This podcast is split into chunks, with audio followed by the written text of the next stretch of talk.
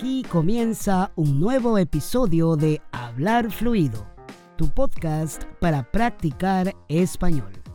Yo soy Shanir, tu tutor personal, y voy a ayudarte a practicar español contándote historias sobre la vida cotidiana, el trabajo y la cultura latina, para que descubras cómo hablamos los hispanohablantes en nuestro día a día. Así que, comencemos de una vez. Y claro que sí, estamos listos para empezar este nuevo episodio en Hablar Fluido. Ya sabes que este es un podcast temático y cada semana del mes tenemos un episodio específico para que desarrolles todas tus habilidades.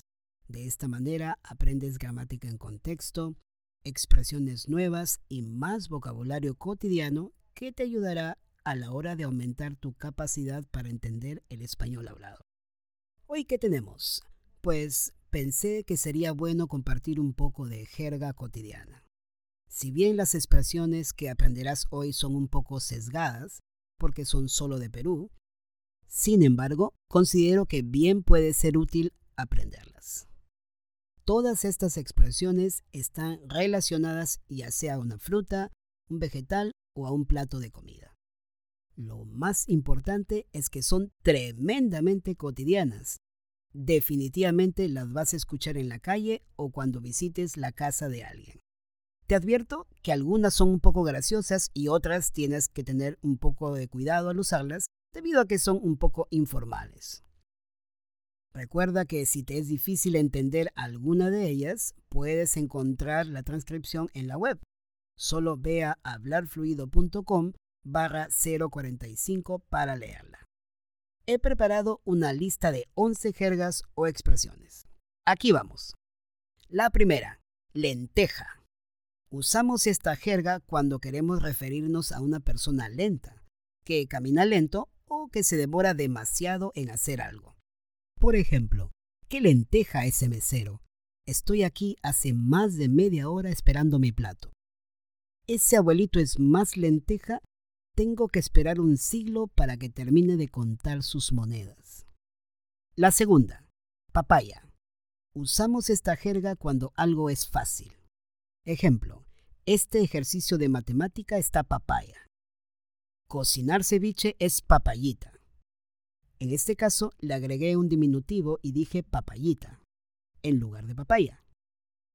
Si aún no has escuchado el episodio que hice sobre diminutivos, busca el episodio 023 A los hispanohablantes nos encanta el diminutivo en español, para conocer cómo funcionan los diminutivos.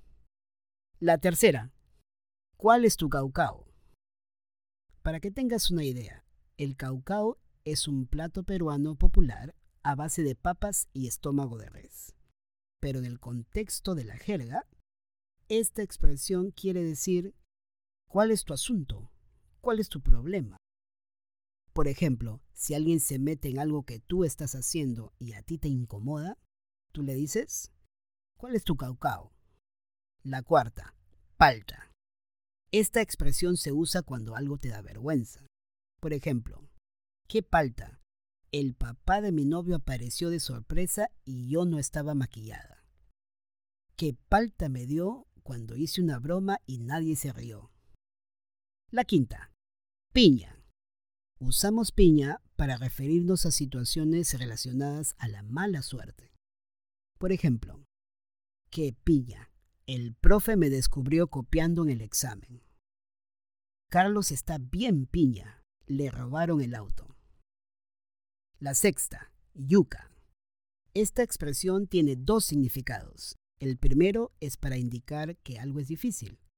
El segundo se refiere a las piernas. Un ejemplo relacionado a algo difícil. El examen estuvo yuca. Otro ejemplo relacionado a las piernas. Esa chica tiene buenas yucas. La séptima, de fresa. Esta expresión significa caminar o seguir de frente. Por ejemplo, disculpe, ¿conoce dónde está la farmacia? Claro. Siga de fresa hasta la esquina y doble a la derecha. allí está la farmacia. La octava, zanahoria. Se les llama así a las personas sin malicia o a los ingenuos. Por ejemplo, ese chico es zanahoria, no entiende los chistes de doble sentido. La novena, oyucos. Los oyucos son unos tubérculos de la sierra peruana, son alargados y gruesos. Cuando se usa como jerga, se refiere a los dedos de la mano. Por ejemplo, mi hija siempre me dice, Papi, tus dedos parecen oyucos, son bien gruesos. A cada rato nos andamos riendo de mis oyucos, o sea, de mis dedos. La décima, me tiró arroz. Esa expresión se utiliza cuando ignoramos a una persona. Por ejemplo, le hice una pregunta al profe y me tiró arroz. Eso significa que el profe no contestó, ignoró al alumno y siguió con la clase. La décimo primera, churro o churra. Así se le dice a una persona bastante bonita. Por ejemplo, qué churro está el nuevo alumno de la clase. O qué churra está Scarlett Johansson. Hasta aquí llegamos con este episodio. Como dije al inicio, quizá estas expresiones tengan un sesgo, ya que son solo de Perú. En otros episodios voy a publicar otras expresiones más generales e internacionales. Espero te sirva y con esto me despido por hoy, recordándote que si tienes alguna pregunta o sugerencia sobre cualquier aspecto de tu aprendizaje del español, no dudes en escribirme a hablarfluido.com barra contactar.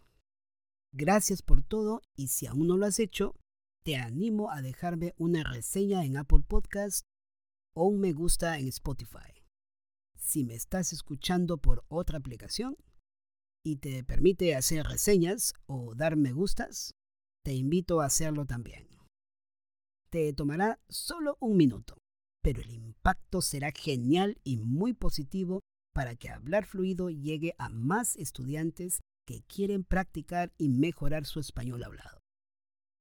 Como cada semana, desde aquí, desde mi cabina de grabación, te mando un fuerte abrazo virtual y nos estamos escuchando prontito. ¿Cuándo? Pues la próxima semana. Adiós.